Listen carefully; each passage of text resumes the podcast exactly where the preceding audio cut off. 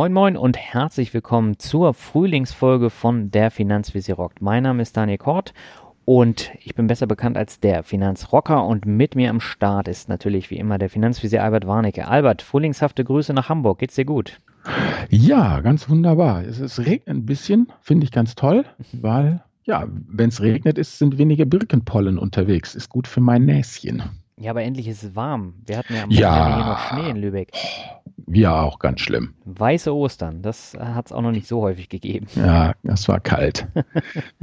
Genau, aber darüber wollen wir heute nicht sprechen. Wir haben ein spannendes Thema. Bevor wir damit loslegen, haben wir natürlich noch eine Anmerkung. Nämlich wir haben den Hoster gewechselt, den Podcast-Hoster, und sind jetzt seit ein paar Tagen auch bei Spotify zu finden. Ja, wunderbar. Nicht nur bei Spotify, bei dieser sind wir auch zu finden. Also wir haben noch mal ein bisschen an unserer Reichweite geschraubt und hoffen, dass auch du jetzt ja für deine App da uns direkt reinladen kannst, dass das alles noch mal sich vereinfacht. Genau, und du hast jetzt endlich einen schicken Player in deinem Blog. Ja, klar. Naja, obwohl der mir ja schon wieder Sorgen macht. Ne? Ich sage nur Datenschutz. Grundverordnung, da geht ja schon wieder das Gemache dann nachher im Impressum und, und im Datenschutz los. Aber das Thema wollen wir jetzt nicht vertiefen. Nee, nee, nee, nee. Denn wenn wir jetzt gerade schon von Frühlingsgefühlen äh, gesprochen haben, es geht um das Thema Nachwuchs. Das passt natürlich dann auch ein bisschen, ne? Absolut, genau. Ja, und der Vorstellungsspruch kommt ja vom Ollen Adenauer. Kinder bekommen die Leute immer. Naja, aber dann ist halt die Frage, ne, was passiert, nachdem das Kind da ist? Und das wollen wir heute ein bisschen beleuchten. Aber ich denke, zuerst machen wir iTunes, oder? Genau, zuerst machen wir iTunes.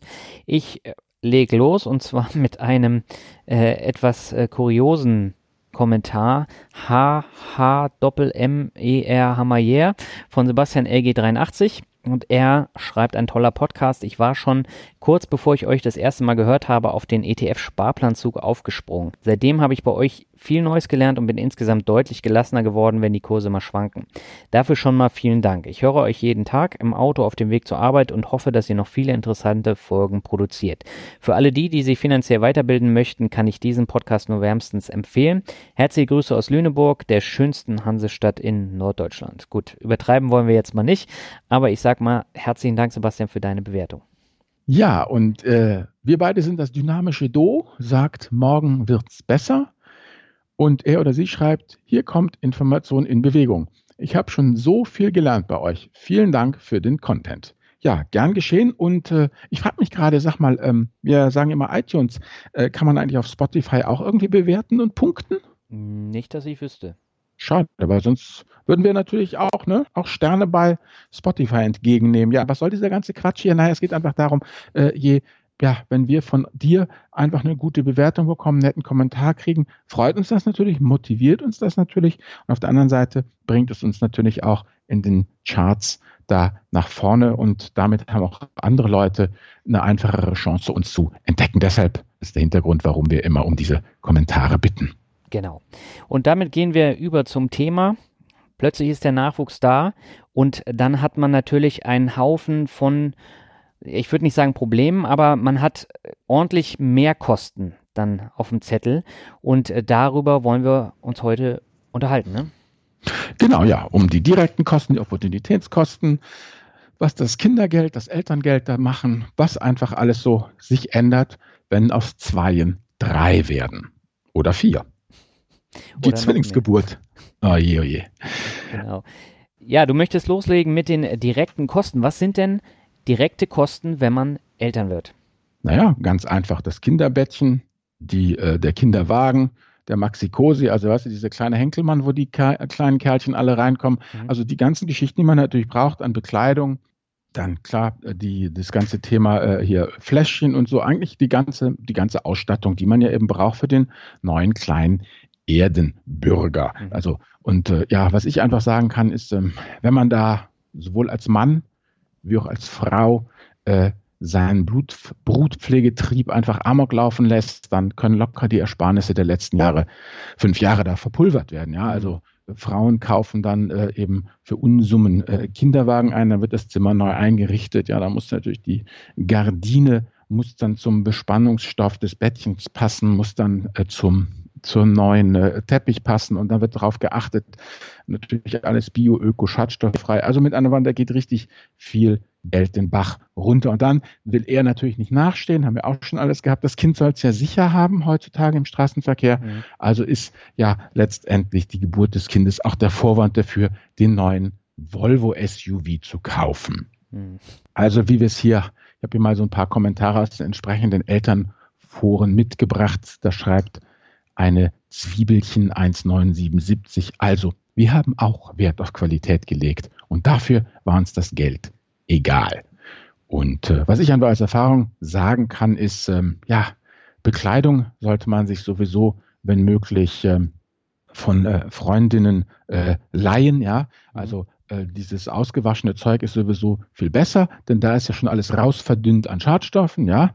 Und äh, wenn man ganz ehrlich ist, äh, die wachsen ja auch aus Windeseile aus dem Zeug heraus und es ist ja auch nichts dran, ja. Also und äh, kleiner Praxistipp, äh, wenn unbedingt denn äh, Klamotten geschenkt werden wollen sollen von der Verwandtschaft, Klamotten lasst euch erst ab Größe 90 schenken lassen. Darunter leidet alles. Naja, 90, weißt du, das ist äh, Zahlen sind in etwa die, die Länge des Kindes. Und wenn sie frisch geschlüpft sind, dann sind sie ja so um die 50 Zentimeter. Und wenn du dann irgendwie einen Body kriegst in 56, dann kann es sein, ja, dass du, äh, ja, dass das Kind da schon nicht mehr richtig reinpasst, zwei Wochen nachdem man aus dem Krankenhaus raus, rausgekommen ist und solche Geschichten. Also, gebraucht kaufen, was immer geht, ja, auch gerade bei Betten. Bei Betten haben wir auch gemacht, ganz wunderbar.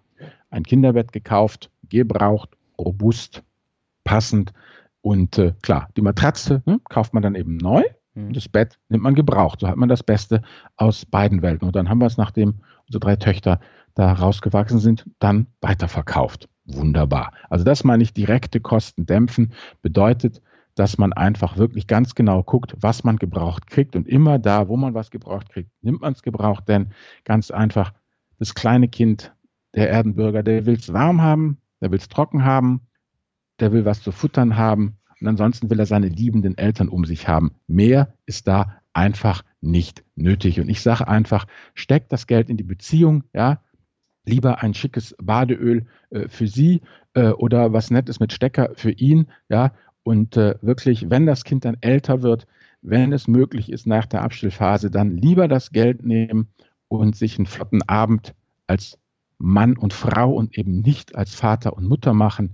Denn äh, ja, wie soll ich sagen, das ist für das Kind viel wichtiger, dass die Eltern sich lieben und verstehen und äh, dass die Familie toll zusammenhält und nicht so, dass es den, den neuesten Schrei hat an, an Bekleidung und an äh, Zimmereinrichtung. Das muss alles nicht wirklich nicht, nicht sein. Also da kann man wirklich, muss man aufpassen. Also gerade bei Kinderwägen, also wie gesagt, da gibt es ja Leute, die haben da, die geben Tausende von Euro für, für Kinderwägen aus. Das ist mhm. vollkommen, vollkommener Unfug. Mhm. Braucht ja. kein Mensch. Ausrufezeichen. Also das waren wichtige Aussagen, die du da hm. gemacht hast. Jetzt haben wir die ersten zwei Jahre hinter uns als hm. frisch gebackene Eltern. Dann geht's ja erst richtig los, weil dann kommt das Thema äh, Kinderkrippe, Kindergarten, Kinderbetreuung, alles was hm. dazugehört. Das sind ja die sogenannten Opportunitätskosten. Wie geht man da vor? Na, man muss sich einfach wirklich eben über, überlegen, jetzt ist das Kind da, soll das Kind in die in den Kindergarten, in die Kinderkrippe. Ja, äh, je nach Bundesland ist es einfach so, gerade je weiter südlicher man kommt, zumindest ist das eben zu unserer Zeit so gewesen, umso früher muss man sich drum kümmern. Also äh, wenn der Arzt die Schwangerschaft festgestellt hat, dann kann man eigentlich schon, wenn das Kind äh, äh, im ersten Jahr in eine Betreuung gehen soll, schon als Frau sich gleich auf die Socken machen als Paar und das Kind äh, bei den entsprechenden Krippen eben anmelden. Also da geht es einfach darum, auch zu gucken, ähm, wie wollen wir da als Paar, ja, wie wollen wir als Familie das eben machen. Geht es jetzt erstmal darum, den Cashflow taktisch optimieren Frau bleibt zu Hause, man kassiert Elterngeld und alles.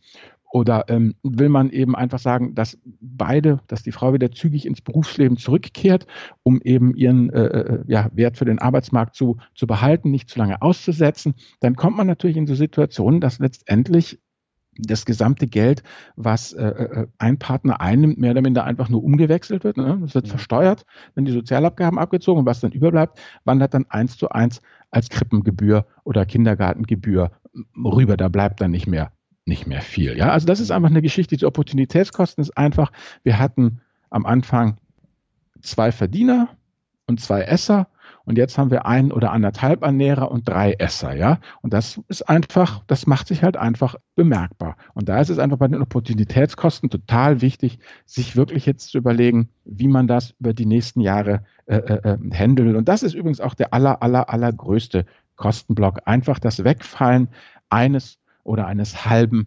Gehaltes. Ne? Das muss ja auch nicht immer ähm, die Frau sein, die dann äh, zu Hause bleibt. Väter können auch ganz wunderbar äh, mit, mit Kindern umgehen, machen es halt ein bisschen anders als die Frauen, aber das schadet den Kindern eben gar nichts. Also wie gesagt, Mama kann auch gerne Karriere machen. Der Papa hat das dann schon im Griff. Ne? Muss, muss durchaus nicht sein. Es können ja auch beide kürzer treten. Also muss einfach mal sehen, denn letztendlich in dieser Zeit, bis die Kinder zehn Jahre sind, also bis in die weiterführende Schule gehen, da geht es eigentlich um Zeit. Danach brauchen die Kinder auch nicht mehr so wirklich und danach verwandeln sich auch dann liebende Eltern in peinliche Gestalten. Da sprichst du aus Erfahrung. Absolut. Das ändert sich dann erst wieder, wenn eben sie nicht mehr eine Eins vorne stehen haben, sondern eine Zwei. Okay. Was du gerade gesagt hast mit ähm, der Kinderkrippe, Kindergarten, hm. da ist es natürlich auch immer abhängig, ob man jetzt auch Oma und Opa in der Nähe hat, die dann zur Not auch mal einspringen können, oder ob man die eben nicht hat. Das ist ja dann nochmal eine ganz andere Herausforderung. Ne? Genau, und deshalb können wir natürlich hier im Podcast da nicht so individuell drauf eingehen. Das meine ich. Das ist dann eben jetzt auch eigentlich das, das Allerwichtigste. Also dieses, wir bekommen Nachwuchs. Das Kernthema ist eigentlich auch weniger jetzt ein finanzielles. Das mhm. muss man natürlich alles beachten, aber es geht eigentlich vor allem darum, auch eben die Neujustierung der Partnerschaft hinzukriegen. Das ist eigentlich das, das Wichtigste. Plus eben diese Opportunitätskostengeschichte, dass man das irgendwie gut gut in den äh, äh, äh, Griff bekommt. Denn wie gesagt, die Opportunitätskosten, das sind einfach äh, im Vergleich zu, zu direkten Ausgaben, gerade wenn man eben, wie ich gesagt habe, wir am Anfang direkte Kosten dämpfen, wenn man da bei kleinen Kindern sparsam zu Werke geht, dann kommt man mit dem Kindergeld fast auch schon, schon aus. Es ist eine kleine Kinder, kleine Kosten, große Kinder, große Kosten. Ja, du hast eben schon mal angesprochen, hm. die Reduzierung auf ein Ernährer beziehungsweise 1,5. Das heißt, es fällt äh, Gehalt weg. Dann treten aber Versicherungen wieder ins Leben ein. Welche Versicherung sollte man denn als Eltern unbedingt abschließen? Auch für Eltern gilt, es wird nur das versichert, was uns ruiniert. Mhm. Und da ist eben genau die Sache, wenn eben aus zwei Verdienern eine Familie wird, wie wird dann das Einkommen des Hauptverdieners abgesichert. Gibt es überhaupt einen Hauptverdiener? Ja.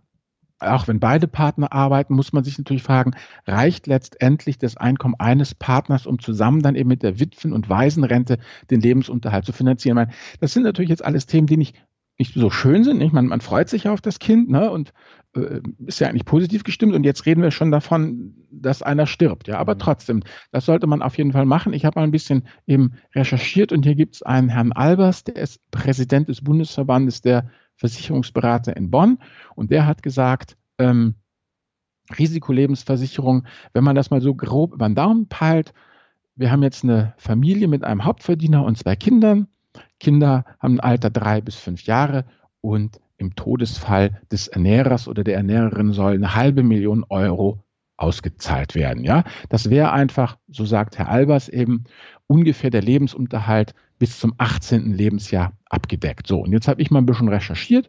Nehmen wir jetzt einen 35-Jährigen, ne? also mit 30 in etwa die Kinder gekriegt. Mhm. Jetzt nehmen wir eine Risiko, ganz wichtig, Risikolebensversicherung. Ja, Risiko kann man gar nicht laut genug sagen. Wir wollen keine kapitalbildende oder irgendwelche Kombi-Quatsch-Sache haben, sondern wir wollen wirklich nur den Tod des Familienernährers abdecken. Also 35-Jähriger, 20 Jahre Laufzeit, 500.000 Euro im Todesfall sollen in jedem Fall rauskommen. Da bist du mit 23 bis 50 Euro im Monat als Prämie dabei. Wenn du sagst, naja, ganz ehrlich, ähm, wenn die Kinder eben eins, zwei, drei, vier, fünf Jahre alt sind, dann brauche ich die halbe Million. Weil dann ist es natürlich noch, ne, kann doch niemand arbeiten. Wenn wir sagen einfach, die Kinder 10, 12, 13, 14, 15 sind in zehn Jahren, ja, dann brauchen sie äh, äh, nicht mehr so viel äh, Aufmerksamkeit von den Eltern. Da kann man schon wieder mehr arbeiten gehen. Und da ist natürlich auch der, der Zeitraum, bis die Kinder dann komplett selbstständig werden, auch kürzer. Das heißt, ich mache das linear fallend. Ja, also mhm. das heißt, ähm,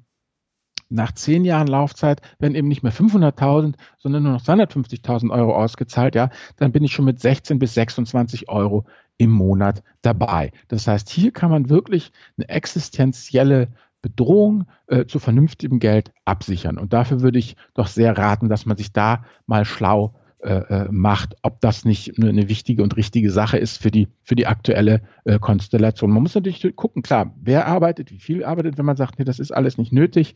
Äh, ähm, wir reduzieren beide und wenn einer stirbt, kann der andere sofort wieder Vollgas arbeiten und wir haben die Oma und den Opa am Ort, ja, so nach dem Motto Kinderbetreuung ist auch kein Thema. Mhm. Ja gut, dann kann man sich das natürlich sparen. Deshalb, wie gesagt, immer wieder der Hinweis hier in diesem Podcast, wir können hier nur ein ganz grobes Bild malen, grundsätzliche Hinweise und Anregungen geben und ob das dann persönlich für die Familie passt, muss halt jede Familie für sich abklopfen. Mhm. Du hast jetzt gesagt, der Haupternährer, der muss dann praktisch von der Versicherung abgedeckt werden im Falle eines Falles.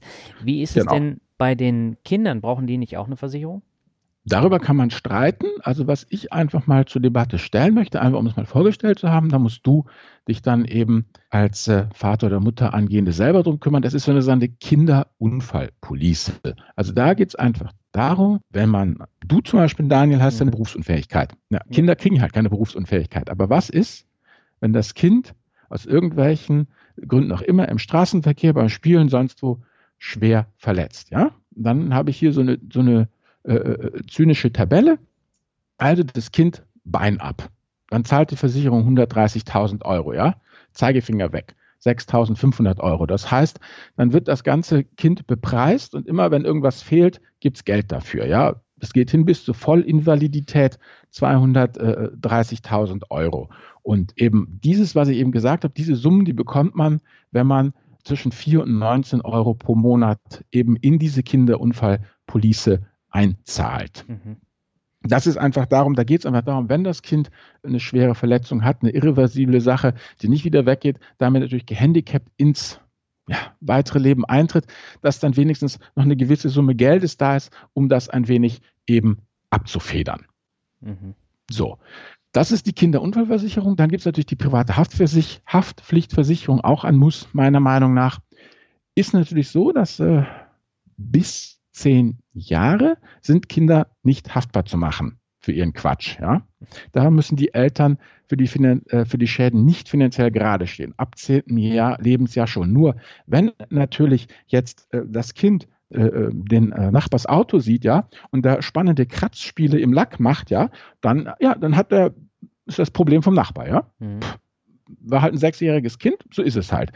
Ist natürlich nicht so angenehm für die Eltern. Also dann kannst du dem Nachbarn das Auto entweder lackieren lassen oder du guckst halt, dass in deiner privaten Haftpflichtversicherung Schäden sogenannter, und jetzt kommt deliktunfähiger Kinder mitversichert sind. Ja? Mhm. Das soll man sich auch mal angucken. Wie gesagt, auch hier einfach noch was weil du eine Hausnummer so kriegst, wenn du äh, 10 Millionen Euro Schaden, keine Selbstbeteiligung jährlich zu kündigen, gibt es für 5 bis 14 Euro monatlich. Ja, also auch das ist eben genau dieses eine Versicherung, wo es ja nicht um Kapitalbildung oder sowas geht, sondern wirklich um reines Risiko abzusichern, also zwischen 5 und 14 Euro im Monat. Und dann sind auch deine deliktunfähigen Kinder mit abgesichert und es klappt auch mit dem Nachbarn. Mhm. So, das ist eigentlich schon alles. Aber du wärst dann schon eher dafür, dass man auch solche Sachen dann mit einer Versicherung absichern sollte. Auf jeden Fall. Also die, über die private Haftversicherung und über die Risikolebensversicherung würde ich eigentlich nicht diskutieren. Mhm. Über die Kinderunfallversicherung kann man diskutieren, weil es gibt ja noch eine andere Möglichkeit. Man könnte ja auch das Kindergeld nehmen, dazu kommen wir später ja noch, und dafür das Kind ein ETF-Depot eröffnen. Ja, es gibt ja eben zwei Möglichkeiten, das Kind finanziell abzusichern. Zum einen, indem man halt sich für das Sicherungsprodukt entscheidet oder das andere, dass man sagt, nein, so wie das Kind geschlüpft ist, legen wir einen Sparplan für das Gute an und äh, sammeln halt da das Geld drauf, damit es dann eben schon finanziell gepolstert ins Leben startet. Diese beiden Optionen hat man ja. Aber ich möchte jetzt einfach, es geht ja jetzt nur darum, dass wir das mal vorgestellt haben ja. und dann können die Leutchen ja den, den Podcast hören, dann sagen, pff, nee, also will ich oder ja, finde ich gut und dann kann man sich ja informieren. Okay. Dann lass uns doch mal konkret um das Geld sprechen, was Eltern bekommen, beziehungsweise was Kinder bekommen. Das hast du ja eben schon gesagt. Lass uns mal mit dem Elterngeld beginnen. Welche Rolle spielt es denn für frisch gebackene Eltern? Ja, man bekommt's, aber wie gesagt, was ich da einfach sagen muss, ist folgendes. Ich wollte ja eigentlich hier in diesem Podcast auch mal kurz ein paar Zahlen ermitteln, sagen, so und so sieht es aus.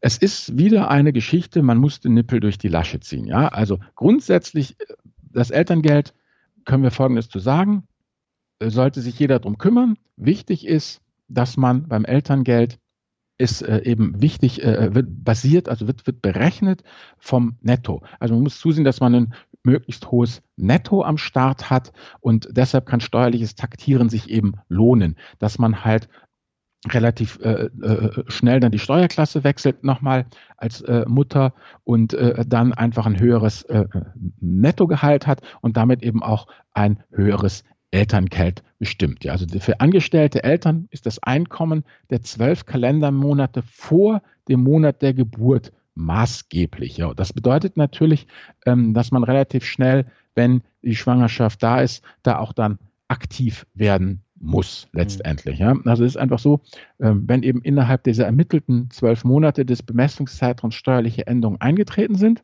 wird es ja sein, Schwangerschaft neun Monate, ne? dann wird halt geguckt, welche Merkmale in der überwiegenden Anzahl der betrachteten Monate relevant waren. Und deshalb soll man sich dann relativ zügig eben ja dran kümmern. Letztendlich hier, was habe ich hier rausgeschrieben? Ein Steuerklassenwechsel wirkt sich nur dann positiv auf die Höhe des Elterngeldes auf, wenn er rechtzeitig erfolgt ist. Aber da würde ich einfach sagen, das ist, da muss sich jeder drum kümmern. Das ist auch nichts für einen Podcast. Da können wir jetzt endlose, weißt du, Untergruppen bilden und macht das so und macht das so. Also ich sage einfach hier, die Quintessenz ist, steuerliches Taktieren kann sich lohnen und kümmere dich drum, rede mit deinem Arbeitgeber oder wirf einen der zahlreichen Elterngeldrechner im Internet an. So, also das ist aber einfach irgendwas, wo man sich eben kümmern muss. Okay. Dann kommen wir zu dem schon angesprochenen Kindergeld. Und ich merke das ja auch bei mir im Umfeld. Das Thema, das Geld für Kinder anlegen, spielt eine sehr, sehr große Rolle. Die mhm. meisten in meinem Umfeld wissen aber nicht, wie sie es machen sollen. Also die haben ein Sparkonto, da kommt das Geld von Oma und Opa rauf, mhm. was sie dann zum Geburtstag bekommen. Das mhm. war's. Wie mhm. legt man denn Kindergeld tatsächlich wirkungsvoll und gut an? Meiner Meinung nach, wie man es nicht macht, in all diesen lumpigen, kapitalbildenden Versicherungslösungen. Weißt du, was dir dann immer angedreht wird, dieses äh, im Versicherungsmantel und dieses Kombiprodukt hier und jenes Kombiprodukt da. Mhm. Auf keinen Fall. Also man legt für Kinder genauso an wie für die Alten, kostengünstig, breit diversifiziert und dann haben die Kinder ja diesen Un, man die Kinder, wenn sie, wenn sie sagst, äh, sind dann mit Abitur 18, 19, runden wir ein bisschen auf, ja. Das heißt, mhm. die haben ja schon zwei Dekaden am Laufen. Also die können schon 20 Jahre Zinseszins haben, ja. Wunderbar. Die haben alle Karten auf ihrer Seite. Die brauchen nur noch was Preiswertes, Simples. Und das Coole ist ja auch, man kann ja, wenn man was für Kinder anlegt, kann man ja auch zu 100 Prozent ins Risiko gehen. Du weißt ja immer meine RK1 und RK3 Geschichte. Mhm. Ja, eben RK1 ist ja der Risiko arme Teil. Genau. Und bei den Kindern ist es eben der risikolose Teil. Das sind einfach Mama und Papa, die für alles zahlen. Punkt. Ja, also das Kind ist ja überhaupt auf dieses Geld nicht angewiesen. Das kann ja alle Schwankungen der Welt aussitzen, ja. Und es interessiert sich auch noch nicht so richtig dafür. Das heißt, es wird auch keine Panikverkäufe tätigen, ja. Also ähm, es gab ja mal diese Studie von der Comdirect. Die besten ähm, Renditen haben die Depots der Toten erwirtschaftet. Also ja, äh, ja, vergessene Depots, die da ewig rumlagen, eben wo keiner dann rumgepusht hat. Und genau so ein Depot kann das ja auch werden. Also man nimmt einfach das Kindergeld oder das, was Oma und Opa äh, äh, geben und zahlt das regelmäßig äh, auf ein Online-Depot einfach in, in, in, beim Broker ein, kauft dafür einen äh, MSCI World oder MSCI ACWI und ist fertig mit der ganzen Geschichte. Man kümmert sich nicht um Rebalancing, man kümmert sich nicht um irgendwelche ausgefuchste Asset Allocation. Wie gesagt, ich hatte da auch wieder jetzt letztens einen, der hat das auf sieben oder acht ETFs verteilt. Ja, vollkommen belanglos, ja? ja. Es ist doch wurscht egal. Also man kann einfach mal sagen, wenn man jetzt das erste Kind, das erste Kind und das zweite Kind, oh, das hat mich jetzt erst geboren ja auch immer aufgeregt, das ist ja unterprivilegiert, ne? Also das erste Kind und das zweite kriegen 194 Euro. Das dritte Kind kriegt 200 Euro und ab dem vierten Kind kriegst du 225 Euro. Mhm. Jetzt nehmen wir mal, wir sind ja jetzt gerade in der Situation frisch gebackene Eltern, also Kind 1 ist da. Dann nehmen wir 18 Jahre mal 12 Monate mal 194 Euro. Das sind genau 41.904 Euro Einzahlung, also 42.000 Euro Einzahlung. So, und jetzt lassen wir das dann mal liegen, ja? 18, 19, 20 Jahre. Und dann je nach Börsenstand dürften aber zwischen 80 und 120.000 Euro drin sein. Jetzt springen wir nochmal zurück auf unsere Mindmap, du erinnerst dich an diese Kinderunfallversicherung. Yep. Und das ist natürlich auch schon mal ein Pfund, dass man damit einfach mit dem Kindergeld hat. Und wenn man jetzt noch sagt, Oma und Opa geben noch was dazu, Onkels und Tanten geben noch was dazu, dann kommt man da schon auf ganz schöne Summen, die eben durchaus das Kind finanziell abpolstern können. Mhm. Das Wichtige ist allerdings nur, dass man sich eben jetzt überlegen soll, auf welchen Namen das läuft. Auf den Namen des Kindes oder den der Eltern. Denn, das muss man sich einfach erstmal halt überlegen, wenn es auf den Namen des Kindes läuft, das ist was, was eben viele Eltern, wenn sie jüngere Kinder haben, frisch gebärgene Eltern sowieso nicht, auch nicht verstehen, dann hat man darauf keinen Zugriff mehr. Das sind dann Erwachsene. Ja? Mhm. Also ab 18 sind das einfach Erwachsene. Und ich kann allen frisch gebackenen Eltern einfach nur raten, wenn ihr mal so rumlauft, guckt euch mal diese Teenie-Gören an, ja, diese Rotzlöffel da. In 18 Jahren ist dein Kind genau so wie diese Teenie-Rotzlöffel und willst du dann dem Kind eben diese 80 bis 120.000 Euro anvertrauen, ja? Oder soll es dann doch lieber unter deinen Fittichen sein, ja? Du zahlst halt dann Steuern drauf, weil äh, die Nichtveranlagungsbescheinigung, auf die verzichtest du dann eben, aber so kannst du das Geld dann eben kontrolliert abfließen lassen. Das ist einfach die, die große Entscheidung, weil wenn es einmal aufs Kind drauf ist und wenn das auch dann eben durchaus nicht unerhebliche Summen sind, dann kann man das nicht mehr so einfach eben äh, ähm, einziehen und dann äh, wieder, äh, so dass man sagt, na okay, das Kind ist, ist 17 drei Viertel, ne? jetzt schieben wir es wieder zurück zu Mama und Papa, das wird nicht funktionieren. Da sind die Banken dann auch misstrauisch. Und äh, ab dem 18. Geburtstag, wie gesagt, dann läuft da gar nichts mehr. Das kann ich aus eigener Erfahrung einfach sagen. Das ist klar für Eltern, die eben Kinder haben, die jetzt vielleicht zehn Monate alt sind, genauso unverständlich wie für Eltern, deren Kinder zehn Jahre alt sind. Aber mit 18 ist euer Kind erwachsen und dann es ist eure Unterschrift auch nicht mehr gefragt. Es mhm. interessiert dann auch keinen mehr und äh, man, man hat dann, die Banken reden auch nicht mehr mit einem. Also die, das ist dieses Thema, du kannst dann da gerne bei der Bank anrufen und, und dich auf den Hinterbeinen stellen. Also äh, die werden das genauso betrachten, wie wenn ich ankomme und dann deine Konten ran will. Ja, nee, die lassen dich einfach abtropfen. Ja, ich bin aber der Papa. Ja, pff, ist doch wurscht. Hier ist ein Erwachsener und dieser Erwachsene, haben sie Vollmacht? Nein, der dann schleicht dich. Also das ist einfach eine wichtige Geschichte, wo man sich halt überlegen soll, wie man das mit dem Anlegen von dem Kindergeld eben macht. Aber ansonsten ist es natürlich eine gute Sache, um wirklich für das Kind eine Menge Vermögen aufzubauen und diesen unheimlichen Schwung des Zinseszinses da eben äh, zu nutzen. Wenn man sich überlegt, zwischen 80 und 120.000 Euro, damit kann das Kind auch schon ein Studium und das eine oder andere Auslandssemester dann ganz gut bezahlen. also wenn man dann, was weiß ich, eben an einer US-amerikanischen, kanadischen oder sonstigen Uni, australischen Uni studieren will und die wollen dann halt fürs, ne, fürs Semester 30.000 Euro haben, das ist dann halt drin. Hm. Ja, ich äh, muss dazu auch noch sagen, dieses Thema für Kinder Geld anlegen, das wird ja immer größer. Ne? Also auch mhm. wenn man da jetzt Artikel mhm. postet, das ist ja der absolute Renner im Netz. Ne? Ja, ja, klar. Es gibt da einzelne Kurse. Mhm. Ähm, was ich vielleicht noch ganz interessant fand, der Christian Röhl von Dividendenadel, mhm. der hat ja auch Artikel darüber geschrieben, dass er für sein Kind in kindertaugliche Einzelaktien investiert, zum Beispiel Walt Disney. Und dass er dann so jeden Monat dann auch etwas anlegt. Das wäre noch, noch mal eine Alternative, ist natürlich dann wieder ein bisschen komplizierter bei Einzelaktien. Ja, klar, aber fällt ja genau in das, was ja genau. kostengünstig. Hat natürlich den Vorteil, man kann das Kind natürlich dann da auch, wir hatten es in der letzten Folge, wo du ja gesagt hast, dass du dich ja da mit, mit, mit Cookie und Leder beduftest und alles. Genau. Und wenn du, nein, nein, nein, nein, wenn, wenn, wenn man, wenn man jetzt einfach ganz, die Kinder kann man da gut mit ranführen. Du gehst jetzt Weihnachten mit der Familie in den jährlichen Weihnachts-Disney-Film. Und dann sagst du dem Kind, pass mal auf, wir haben jetzt hier ausgegeben für den Film so und so viel Euro. Mhm. Und dann kannst du sagen, genau, aber einen Teil davon kriegst du wieder zurück. Hä, wieso? Und dann erklärst du, guck mal, ja, du hast die Walt Disney-Aktie drin, ja? Und von, von diesem Geld, was wir hier ans Kino bezahlt haben, das Kino muss natürlich ne, Walt Disney Lizenzgebühren mhm. bezahlen, dass sie den Film zeigen dürfen. Und davon kriegst du dann als Aktionärin dieses, ne, dieser Firma auch wieder ein paar Cent zurück. Also damit kann man natürlich dann pädagogisch ganz wunderbar dem Kind klar machen, wieso die Geldströme sind. Ne? Dass man auf der einen Seite natürlich dann Konsument ist, ja, mhm. und die das, das Geld raus hat und auf der anderen Seite eben als Aktionärin oder als Aktionär ne, dann auch wieder Geld reinkriegt. Ist natürlich viel, in dem Sinne natürlich viel, viel spannender und pfiffiger als so ein abstrakter ETF. Ja. Ja, so gerade das Thema ja. mit Wirtschaft näher bringen, das ja. ist für Kinder ja nicht so interessant, aber auf diese Art und Weise lernen die das halt ein bisschen nachhaltiger. Ja, und das ist ja auch dann interessant. Das ist die Frage, wie viele kindertaugliche Aktien gibt es, ne? Ich meine, ja, also, als, also Walt Disney ist, ist glaube ich, die, die am, am relevantesten ist. Ja, Coca-Cola kannst du ja nicht nehmen. Nee, aber du kannst zum Beispiel Pampers-Hersteller nehmen oder sonstige. Das würde dann auch wieder passen, aber Ja, genau. ja, kann man ja gucken, Mattel oder sowas. Genau, ja gut. Aber jedenfalls ist es wunderbar, dass man eben dann da doch den, den Kindern das dann so, so zeigen kann, klar. Genau. Oder irgendwelche Autoaktien oder sowas.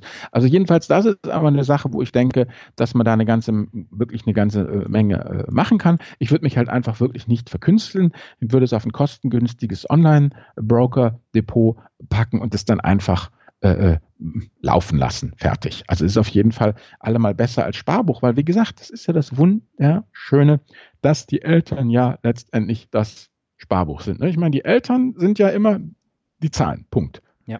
Und deshalb kann das Kind zu 100 Prozent riskant investieren. Ja, aber das, äh, das ist halt der zentrale Punkt. Wenn ich 20 Hm, Jahre ja. Zeit habe, dann kann eine oder dann kann äh, noch eine zweite Krise kommen, das interessiert nicht. Genau, weil wenn es hart auf hart kommt, müssen die Eltern sowieso die Ausbildung bezahlen. Ja, es ist gerade egal, was im Po- Depot drin ist. Also dann muss man auch nicht irgendwie vorsichtig sein. Und schlimmstenfalls kann man es dem Kind ja dann einfach, entweder es gehört ihm sowieso oder man überschreibt es ihm halt, ne, wenn gerade die Krise zuschlägt, während es studiert hat. Und dann nimmt es das halt so mit. Also auf Mhm. jeden Fall. Ah, Und es ist halt einfach, wie du schon sagst, man kann eben dann da auch spannende Geschichte dann knüpfen, machen wir ja auch. Ich meine hier, unsere Tochter, die ein ETF-Depot hat, ne? Mhm. Das findet, fand sie auch total spannend und interessant und hat sich dann eben, äh, ja, und dann haben wir es auch diskutiert und so und dann, ja, für was hat sie sich entschieden? Weil ich habe ihr genau diese Litanei so erzählt wie gerade eben, ja. Okay. Und dann hat sie gesagt, ja, ja, wenn das so ist, Papa, dann nehme ich nur Emerging Markets. Okay, hat sie das auch gemacht? Natürlich. Echt? Ja, keinen relevanten Betrag. Aber einfach, weißt du was, wie ich immer sage, Immunisierung. Okay. Also es schwankt und ich meine, du, wenn du, wenn du, wenn du ein Teenager bist, wenn du auf einmal 20 oder 30 Euro weniger im Depot hast, das ist schon mal, ich meine, weißt du, so viel hauen die im Club ja auch nicht um die Ohren. Also das ist 30 Euro haben oder nicht haben, es ist in der Altersklasse 18 plus. Ist das schon, verstehst, schon ein Verlust? Ja, sie hätte aber auch mit Bitcoin ankommen können. Nein, das, das da hätte ich sie enterbt. Das haben wir auch schon besprochen. Nee, nee, nee, nee, nee, Okay. das ist ja Zockerei. Also es geht ja schon um das Thema eben Teilhabe am Produktivkapital. Ja, das stimmt. Gut, aber das heißt, ähm, um das jetzt nochmal zusammenzufassen mit dem Kindergeld, das ist ganz nett, aber es ist kein Ausgleich für die echten Kosten und die Oppor- Opportunitätskosten, die du eben vorgestellt hast. Ne? Nein, auf keinen Fall. Also wie soll ich sagen, du kennst ja den Spruch, man soll kein Investment aus steuerlichen Gründen anfangen Hm. und man kriegt auch keine Kinder wegen des Kindergeldes. Also das ist Blödsinn. Okay, dann lass uns doch mal zum Hauptfazit für dieses Thema der Woche kommen. Hm? Was ist denn deine zentrale Zusammenfassung? Ja, das ist eben die Opportunitätskosten sind das Entscheidende eigentlich. Der größte Kostenblock sind die Opportunitätskosten. Und wichtiger, meiner Meinung nach, als alles Geld ist die Neujustierung der Beziehung eben. Ja, also wie hat das mal einer ausgedrückt, wenn äh, äh, junge Eltern kämpfen vor allem um eins, ne, um Schlaf und um Zeit miteinander. Und wenn eben dann die ganze Bekanntschaft und Verwandtschaft vorbeikommt und sagt, ja, wir wollen das Kind gucken, wir wollen das Kind gucken, und dann gucken sie alle das Kind, verstehst du? Und, und die Eltern haben die letzte Nacht wirklich fast gar nicht durchgeschlafen, aber es wird erwartet, dass die Kaffee- und Kuchentafel gedeckt ist, ja, und es werden tausend Geschenke für das Kind mitgebracht und Mutter muss die Kuchentafel decken und Papa schleppt das ganze aufgerissene Geschenkpapier weg und so. Das ist irgendwie echt nervig. Wenn die Verwandtschaft kommt und sagt, hier Mensch, wir haben zwar, ne, wir haben was für die Mutter mitgebracht, Nervennahrung für die Mutter ist schon besser und am allerbesten ist, wenn die Leute kommen und sagen, ja, wir sind wie die Heinzelmännchen, passt mal auf, bleibt ihr hier mal sitzen mit euren Augenringen, ja. Wir wissen schon, wo es Tee und Kaffee gibt, den Kuchen haben wir auch mitgebracht, wir decken jetzt den Kaffeetisch und dann setzen wir uns alle zusammen, ja. Das ist einfach viel, viel, viel wichtiger, weil wie gesagt, dem Kind ist es sowas von, von wurscht egal, äh, ob alles jetzt äh, nach dem neuesten Schrei eingerichtet ist. Ganz wichtig, für kleines Geld kann man alle echten Risiken versichern, sollte man auch unbedingt machen. Ja, man kauft gebraucht und spart die Kosten, denn es ist einfach für das Kind viel wichtiger, dass die Eltern halbwegs entspannt sind, ja, und man hat sowieso einen totalen Umbruch im Leben in dieser Situation, da muss man sich nicht noch irgendwelche Geldsorgen oder, oder, oder Cashflow-Probleme aufhalten. Das ist wirklich, wirklich nicht nötig. Und wenn eben für das Kind gespart werden soll, dann nimm halt einen ETF, minimale Kosten, Sparplan, Fire and Forget oder eben, so wie du es gesagt hast, die eine oder andere kindertaugliche Aktie immer ja mit dem pädagogischen äh, Hintersinn noch, um das Kind halt daran zu führen. Das ist eigentlich so mein, mein, mein, mein Fazit. Kümmert euch mehr um euch und weniger um das Kind. Das Kind ist, wie soll ich sagen, kennst du ja den Spruch, willst du wissen, wie es in der Diktatur lebt? Schaff dir ein Baby an. Das war jetzt das Wort äh, zum Sonntag. Ja. Gut. Genau. Wir haben noch einen Finanzbegriff der Woche, nennt sich Generationenvertrag. Äh, das ist natürlich auch eine sehr schöne Auswahl jetzt für die Nachwuchsfolge, oder? Ja, genau. Eine Generation nach der anderen wird. Ähm, auch nur ganz kurz, Generationenvertrag ist natürlich kein Vertrag, der unterschrieben wird, sondern es ist einfach eben so dieses, dass äh, ja das von einer Generation an die andere weitergegeben wird und dass ja du und ich, wir zahlen ja jetzt in die Rentenkasse ein und die Sozialkassen ein für die Generation unserer Eltern und der Nachwuchs zahlt dann halt für uns ein. Einfach dieses immer weiterlaufen. Es ist natürlich ganz klar, es ist kein richtiger schriftlicher Vertrag und es kann auch nur das verteilt werden, was was eingezahlt wird. Aber das ist halt die Klammer, die halt eine Nation irgendwie zusammenhält. Letztendlich geht das Ding ja zurück historisch auf die Idee des Gesellschaftsvertrags, wie sie im, 16, wie sie im 18. und 19. Jahrhundert entwickelt wurde. Und dann Bismarck, Sozialversicherung, da hat sich das dann alles letztendlich ähm, ja, aufgebaut. Ja. So viel zum Generationen. Vertrag. Ich glaube, da können wir jetzt auch noch zwei Stunden drüber sprechen. Es nee, nee. ein spannendes Thema, aber das äh, soll jetzt hier nicht in der Folge die zentrale hm. Rolle spielen. Du hast aber eine sehr schöne Medienempfehlung mitgebracht. Äh, die magst du bestimmt jetzt auch noch mal gern vorstellen. Logisch. Also diesmal eben keine Medienempfehlung, sondern eine explizite Anti-Medienempfehlung. Ja, also diese Berge von Ratgeber, die man da kriegt. Ja, also vielleicht der Adenauer hatte vielleicht jetzt nicht ganz recht, wenn man sich die Geburtenraten ankickt, ja. Aber wenn die Kleinen mal da sind, dann regelt die Biologie das wirklich ganz hervorragend. Diese Brutpflege steckt den Mensch in den Gen, ja. Hört einfach euren Instinkt, beobachtet das Kind, ja. Und letztendlich, wenn so ein kleiner Wurm plärrt, was ist denn? Dann ist ihm zu kalt oder ist ihm zu warm oder das Kind stinkt oder ist es unzufrieden mit der Gesamtsituation. So, wenn ihm zu heiß oder zu kalt ist oder wenn es hungrig hat oder es stinkt, dann kann man ja was dagegen unternehmen. Wenn es unzufrieden ist mit der Gesamtsituation, dann, dann ist es halt unzufrieden mit der Gesamtsituation, dann plärrt es halt, das muss man halt aushalten, muss man dann auf den Arm nehmen, mit ihm durch die Gegend gehen, da braucht man mal keine 10.000 Ratgeber und nix, da muss man es einfach, da muss man halt einfach durch und irgendwann wird es müde und dann schläft es auch schon ein. Fertig. Also, was soll ich sagen, das ist so ein bisschen diese passive Grundhaltung, ja, die Kurse steigen schon wieder, ja, am nächsten Tag lächelt es einen halt wieder an. Also, was ich halt einmal festgestellt habe, dass die Leute sich komplett verrückt machen. Ja, diese Ratgeberindustrie ist ja auch egal, ob es jetzt Papier ist oder neuerdings habe ich es ja auch mitgekriegt hier. Gibt es ja auch als App, ja? Das macht dich ja nur verrückt. Also wirklich, nee. Also wir haben ein einziges, was, was du brauchst, ist vielleicht nochmal ein gescheites medizinisches Grundlagenwerk, ja? und fertig. Und im Übrigen muss man auch mal sagen, diese kleinen Kinder, diese Biester, die sind zäher, als man denkt. Ja, also die sind wirklich, also was die, die, wenn man sie liebevoll behandelt, wenn man sie beobachtet und wenn man entwickelt man einfach schon ein instinktives Gefühl dafür, was das Kind mag und was es nicht mag und das zieht man einfach so durch und und fertig, ja? Und im Übrigen, wie soll ich sagen, so ist es halt. Manchmal geht es aufwärts, manchmal geht es abwärts, aber diese ganzen Ratgeber, bitte, bitte, lest die nicht. Vor allem, wenn du zwei Ratgeber gelesen hast, dann hast du ja drei Meinungen, ja, da wirst du ja ganz wuschig, ja. ja. Und, und diese ganzen Leute, die einzige Person, wie soll ich sagen, soll ich noch ausrichten hier, die einzige Person, auf die man wirklich hören sollte, ist eine gute Nachsorgehebamme. Ja, also eine Frau aus der Praxis, die einfach diese klassischen praktischen Dinge einem ganz wunderbar nahebringen kann, die ist einfach äh, äh, Gold wert. Eine richtig gute Nachsorgehebamme ist Gold wert.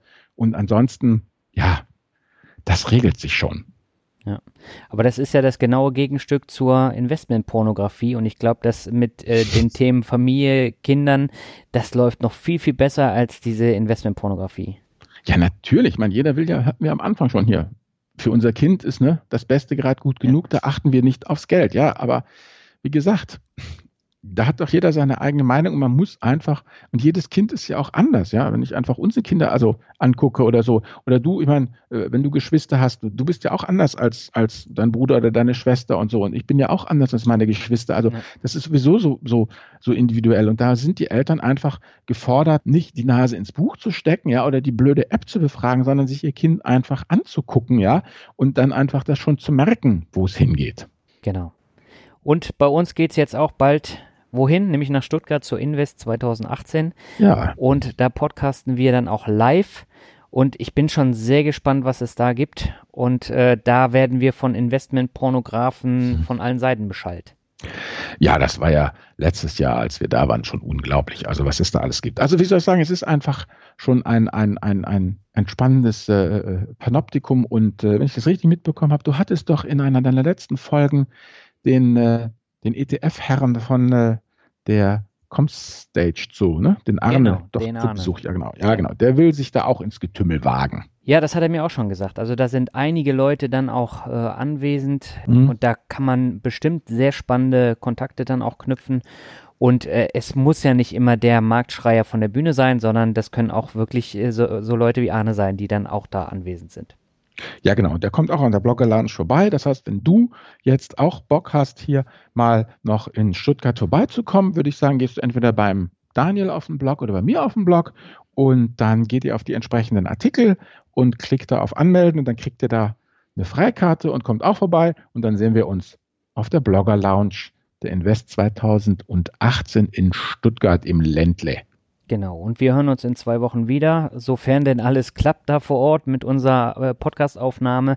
Und dann gibt es vor der Pause die letzte Finanzvisier rockt Folge für den April. Genau, ja, wir gehen voll ins Risiko, wir ziehen das durch. Aber volle Kanone. Gut. Alles klar, in diesem Sinne, bis zum nächsten Mal. Macht's gut. Ja, ciao, ciao. Ciao.